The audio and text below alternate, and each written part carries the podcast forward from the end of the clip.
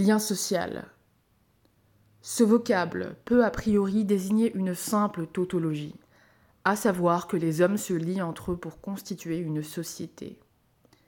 D'un point de vue phénoménologique, il n'est pas déplacé d'indiquer que le nous est présent dans tout moi, dans la mesure où le moi de l'individu est précisément façonné par l'action des autres dans le processus pluriel de socialisation.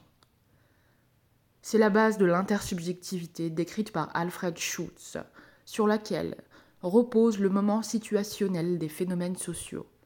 L'autre moment, l'institutionnel, constituant le social objectivé.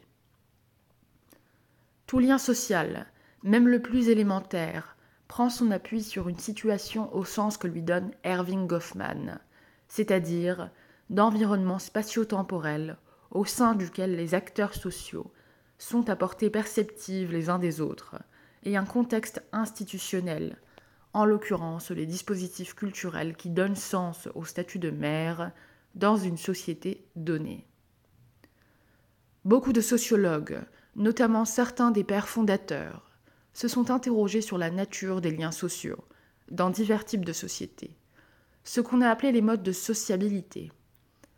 Ainsi, Durkheim a-t-il distingué entre les sociétés à solidarité mécanique, à faible division du travail, où les individus se distinguent peu les uns des autres, et les sociétés à solidarité organique, à forte division du travail, dans lesquelles émerge la figure de la personne autonome. Les règles de droit, de répressive, deviennent associatives, et l'évolution de type biologique se mue en idéologie du progrès. Le mode de vie urbain, en permettant de conserver l'anonymat au sein des foules étendues, devient un cadre de liberté. C'est ainsi que Max Weber affirmera que Stadtflut macht frei, l'ère de la veille rend libre. Un autre sociologue renommé, Ferdinand Tonies, proposera une distinction entre Gemeinschaft, communauté, et Gesellschaft, société. Cette distinction se réfère aux différents types de relations supposées caractéristiques, respectivement des sociétés faiblement peuplées et de celles qui le sont fortement. Dans les premières, dont les populations sont relativement immobiles, le statut des membres est prescrit par l'ensemble du nous, et la famille et la religion jouent un rôle important en maintien d'un corpus défini de croyances, tandis que se développent des liens émotionnels et de coopération. Le village et les regroupements de faibles étendues sont caractérisés par des relations de type communautaire, lesquelles se dissolvent en relations impersonnelles et contractuelles lorsque la division du travail se complexifie ce qui mène à des villes et des organisations à grande échelle où prévalent des formes sociales de type sociétaire. On retrouve ici le schéma du passage d'un espèce de solidarité à l'autre chez Durkheim.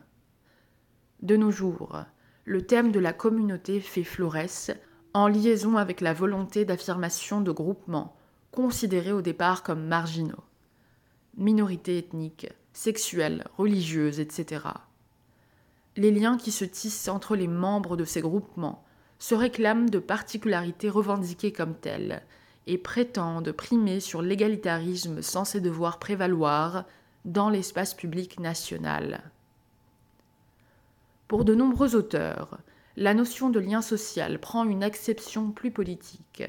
Utiliser l'expression de lien social renvoie à l'énonciation d'une formule désignant un état, des rapports sociaux propres, à telle ou telle société humaine. Trois catégories fondamentales de liens sociaux peuvent être distinguées, selon que le lien implique de la positivité, de la négativité ou de la neutralité. Les liens sociaux positifs désigneraient des relations humaines orientées vers l'émancipation, la liberté, l'égalité, la justice, la solidarité. Ils sont illustrés entre autres par les œuvres de Locke, Rousseau, Durkheim. A l'inverse, les liens sociaux négatifs révéleraient des constats de la Boétie, Hobbes, Marx, Bourdieu. Ils soulignent la prévalence dans les interactions et les institutions de situations contraignantes, de rapports de domination et de subordination. Enfin, les liens sociaux neutres se présenteraient comme vecteurs et pratiques permettant aux individus de s'exprimer et atteindre les buts qu'ils se sont fixés.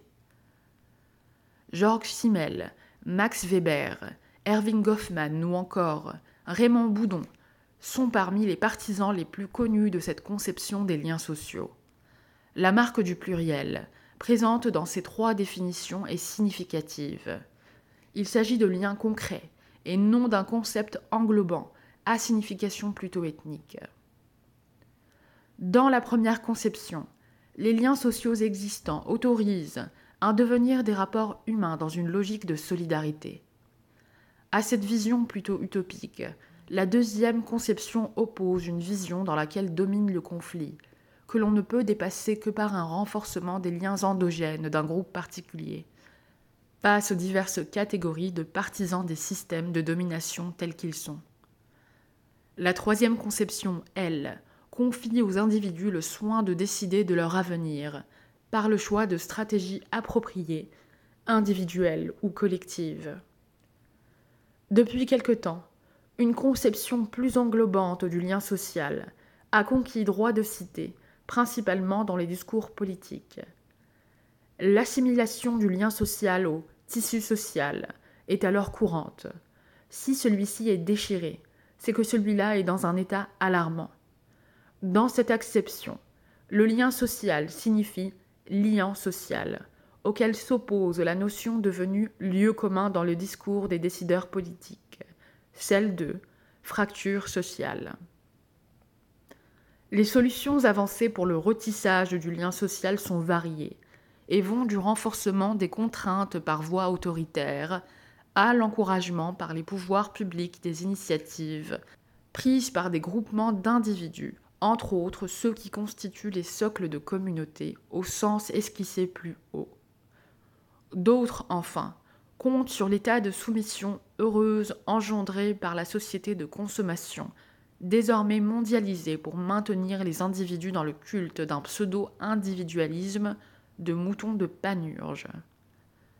L'école de Francfort a théorisé la contestation d'une telle vision, reposant sur une désublimination répressive, Herbert Marcus. La notion de lien social est donc polysémique et souvent polémique, il convient de noter qu'elle n'est pas usitée dans d'autres langues dans lesquelles la sociologie a connu une grande efflorescence, notamment l'anglais et l'allemand. Article écrit par Claude Javot, professeur à l'Université libre de Bruxelles.